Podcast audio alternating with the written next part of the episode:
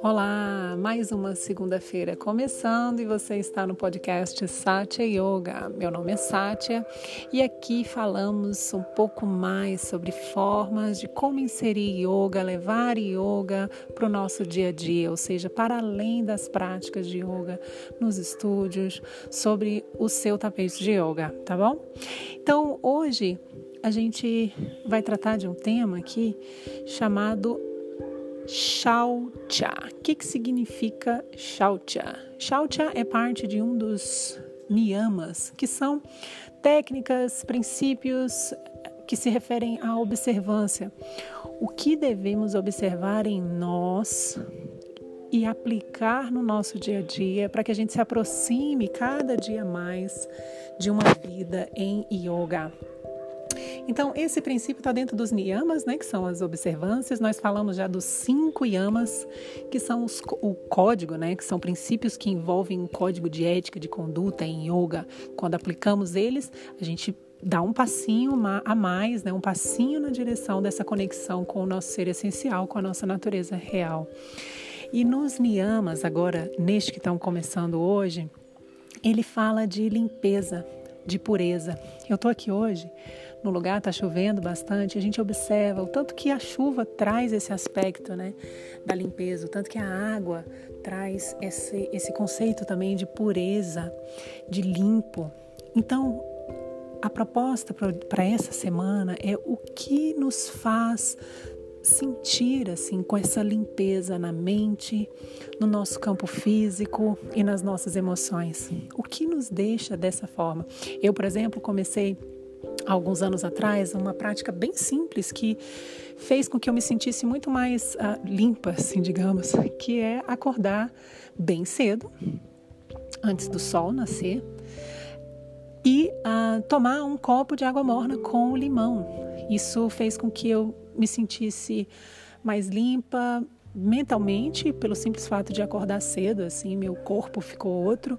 O copo de água morna com limão também trouxe uma limpeza física também para o meu ser.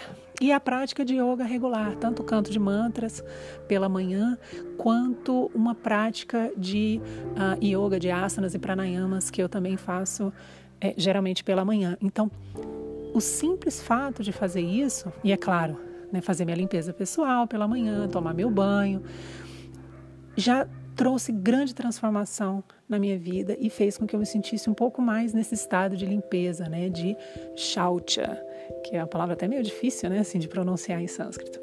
Então, vamos pensar um pouco mais. De repente, uma dessas coisas que eu falei aqui, que eu apliquei na minha vida, pode ser aplicada na sua também e você se sentir uh, já mais yogi, né? mais conectado com a sua natureza. Mas pode ser outras coisas também. Outras medidas ah, podem te conectar mais com esse ser essencial. Um outro ponto também foi o dormir mais cedo. Essa escolha, né, que às vezes é bem difícil, porque, enfim, especialmente finais de semana, né, onde as pessoas têm o hábito de, de sair, de ter um, um, uma vida social, é um pouco mais complicado, mas são escolhas, né? E se uma vez ou outra a gente, ainda mais agora chegando às festas de final de ano, né? Com fraternizações, a gente acaba ficando meio uh, envolvido, né? Nesse, nesse humor, mas são escolhas, como eu havia eu vinha dizendo, se a gente escolhe dormir um dia, outro um pouco mais tarde, a gente também tem que ter essa, essa tolerância, essa generosidade, esse amor com a gente mesmo, para entender que no dia seguinte a gente vai ter um ritmo um pouco diferente, que a gente vai ter que ser um pouco mais paciente e que não teremos, digamos, o mesmo desempenho de outros dias. E, assim que possível, retornar a um ritmo ter esse ritmo, né, que é fundamental para a gente ter saúde. Eu, como mãe de duas crianças, estudei muito dentro do campo da pedagogia, encontrei uma pessoa chamada Rudolf Steiner, né? Esse ser de luz, já falecido, claro, mas desenvolveu o que a gente é bem conhecido, a pedagogia Waldorf, e dentro dessa pedagogia fala da importância do ritmo. E eu fiquei maravilhada porque é completamente yogi. Ter um ritmo diário. E isso, para as crianças, a gente vê benefícios e para nós adultos não é diferente. Então, a minha proposta é que a gente faça reflexão essa semana o que traz para nós esse estado de limpeza física, mental e emocional. É uma casa mais limpa, é acordar mais cedo, é beber um copo de água morna com limão, é dormir mais cedo. O que traz esse estado para nós, individual? E o outro ponto é qual o ritmo de vida que me deixa nesse estado de mais pureza, de mais tranquilidade. Um forte abraço e até o nosso próximo podcast. Namastê.